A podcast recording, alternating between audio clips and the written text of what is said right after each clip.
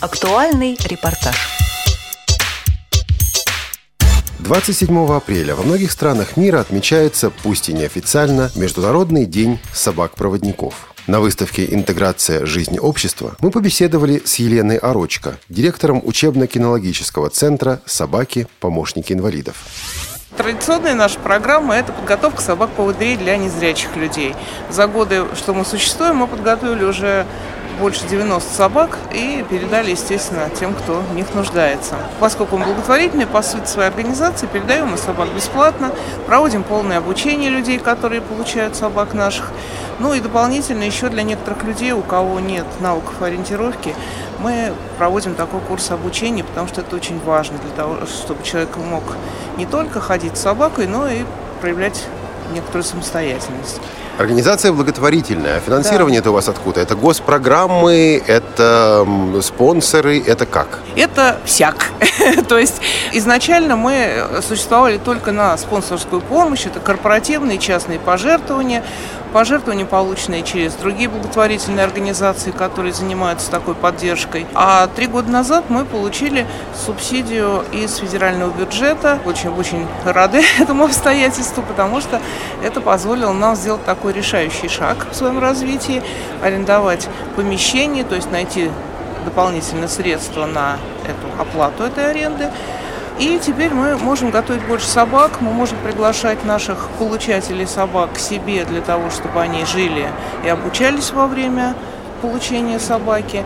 Ну и вся работа сконцентрирована в одном месте, то есть, ну, понятно, что это большое преимущество дает толчок к развитию, соответственно, больше помощи можем оказать людям. Это все хорошо, но такое развитие также предполагает и увеличение штата. Или вы обходитесь э, теми, кто у вас есть? Да, штат у нас увеличился, ну, прежде всего за счет людей, которые теперь помогают нам обслуживать собачек, потому что это очень важно, чтобы они жили в хороших условиях.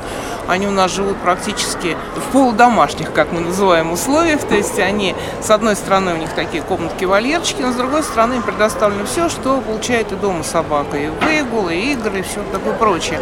Ну и, конечно, важно учить молодых дрессировщиков, людей, которые будут нас сменить когда-нибудь. И у нас есть э, два человека молодых, новых, которые учатся у нас и уже подготовили по две-три собаки. Они скоро будут уже полноценными нашими коллегами. А какова роль добровольцев в работе вашего центра? Роль добровольцев огромна.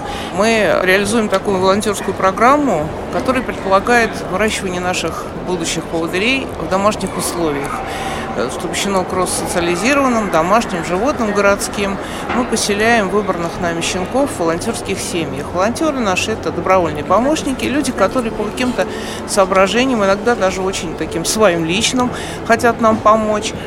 Иногда они, это их только помощь э, побуждает взять нашего щенка, иногда какие-то свои, там, проверить свои силы, как будущего владельца собаки, например.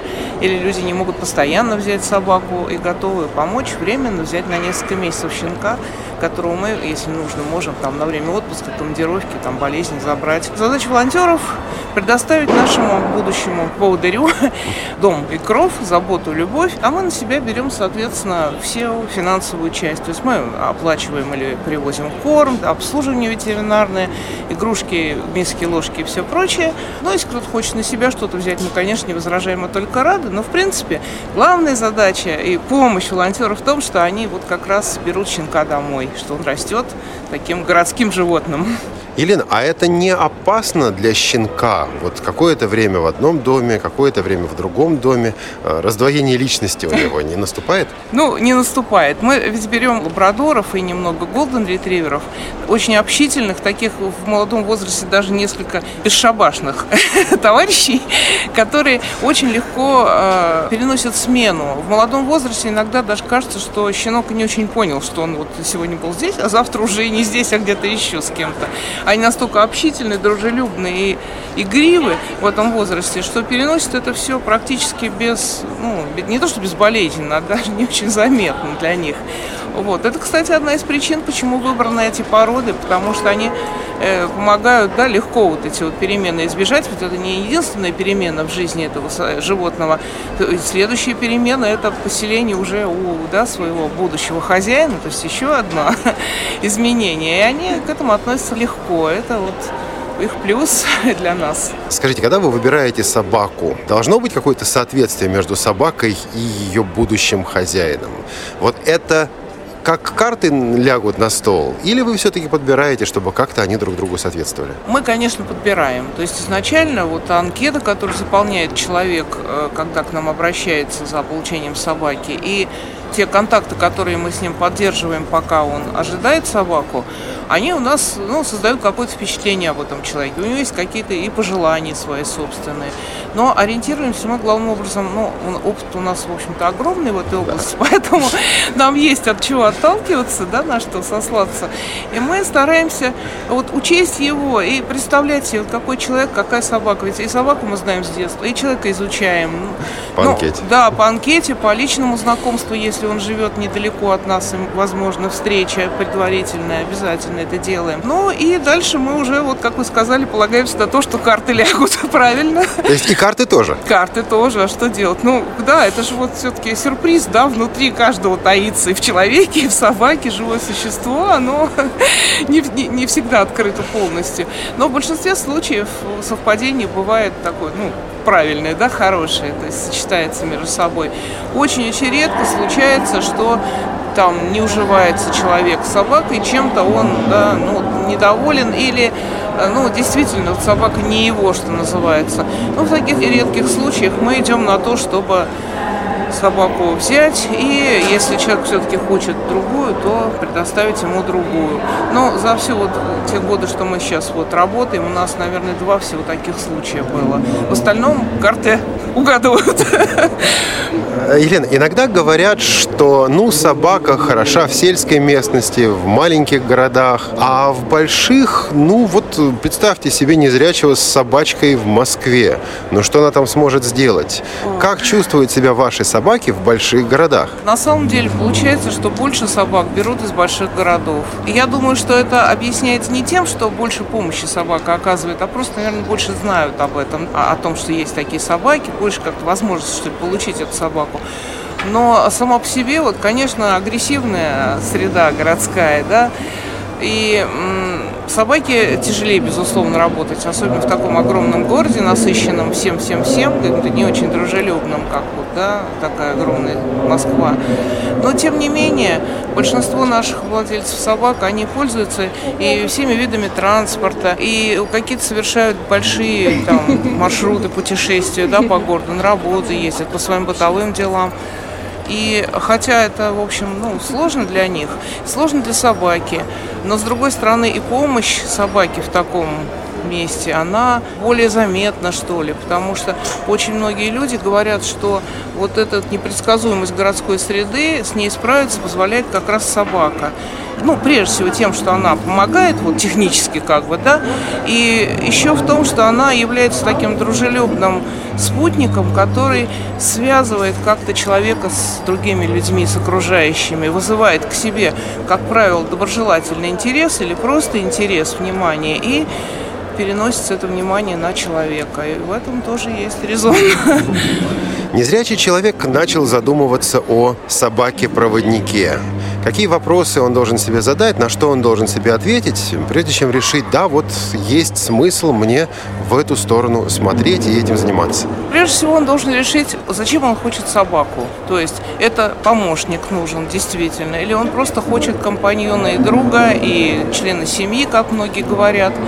Это первый вопрос. Вы готовите именно помощников, а да. не компаньонов и друзей? Да, мы готовим помощников. То есть, ну, э, э, столько мы вкладываем в эту собаку, что, ну, неправильно было бы отдать ее человеку, который просто будет там, да, ее гладить и любить и там кормить. Это, да, есть такая часть, да, но это психологическая как помощь, но это у нашей задачи, она шире. Она включает и практическую помощь еще. И второй вопрос э, очень важный. Человек должен задать себе, и даже, вернее, не вопрос, а представлять себе должен, что он заводит собаку Она поводырь, она прекрасная, уч... обученная, распрекрасная, умная, там все, вот что, да, можно про нее сказать, все правда. Но она остается собакой. Ее нужно кормить, с ней нужно гулять, за ней нужно ухаживать. Она может заболеть, как любое животное. С ней может там что-то произойти, она может вызвать какие-то хлопоты дополнительные. И человек должен быть к этому готов. И не только сам человек, но и члены его семьи, те, кто с ним живут. То есть это должно быть очень такое взвешенное решение, продуманное. И человек не должен идеализировать собаку. То есть, взяв собаку, он не получает зрение, он получает средства реабилитации. Необычное такое. Четвероногое, такое живое. Вот живое. Живое, да. Но, да, но, но даже если уж на то пошло, как называется собака-поводырь официально? Средством каким? Как Реабилитация, да? да? Средство реабилитации, да. Вы с терминологией разобрались? Э, вот э, собаки-проводники, собаки-поводыри. Так и существует два термина? Да, два термина существуют, но мы привыкли к этому названию. Когда человека там почему-то он хочет, чтобы называл собак по-другому, мы готовы назвать ее по, по поводырям. Дело не в названии. Как, как скажете, так и назовем. Да, да, дело в сути. У вас замечательный сайт с большим количеством информации, статей. Кто пишет эти материалы?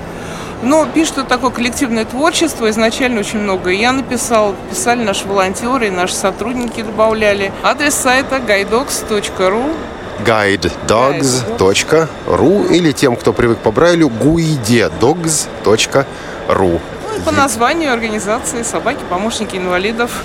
Побеседовали мы и с Еленой Гавриловой, инструктором-методистом Российской школы подготовки собак-проводников. У нас открылся новый проект э, по подготовке собак в метрополитене. То есть сейчас у нас в данный момент э, такая пока ну, пробная. Нам разрешил метрополитен по просьбе правительства Москвы.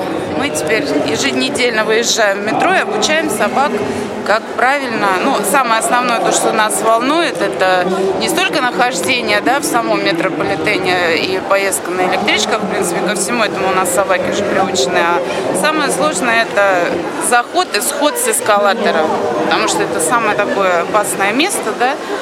И, в общем-то, пока успешно у нас вот уже три собаки научились это делать. Правда, не было еще у нас практики со слепым, чтобы это все дело осуществить. Ну, будем в дальнейшем. На год у нас эта программа, так что...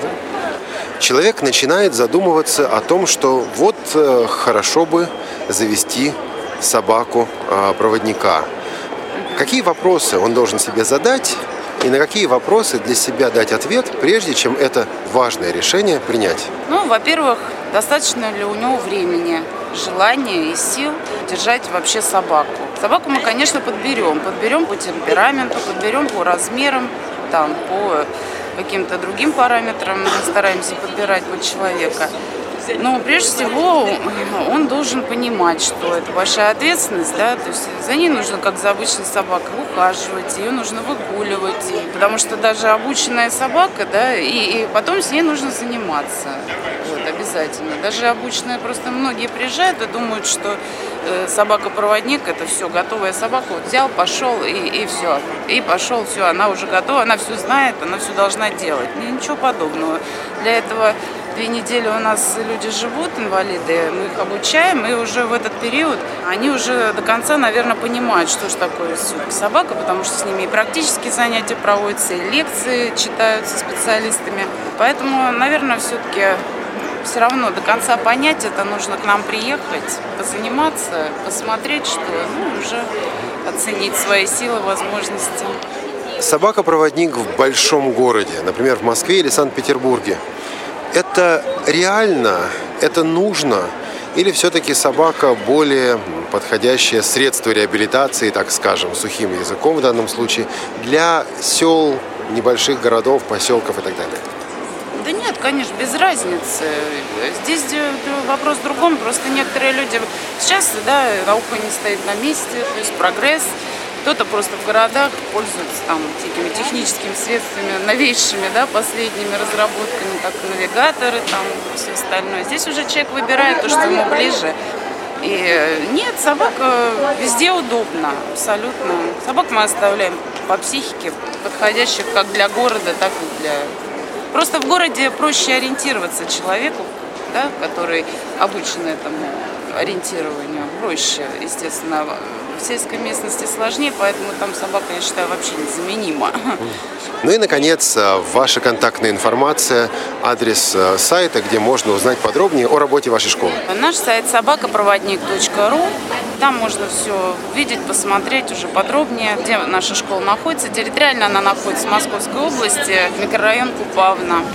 Редакция «Радио ВОЗ» поздравляет наших слушателей с этим неофициальным, но все-таки замечательным праздником – Международным днем собак-проводников. Эту программу подготовили звукорежиссер Анна Пак и редактор Олег Шевкун. До новых встреч в эфире «Радио ВОЗ».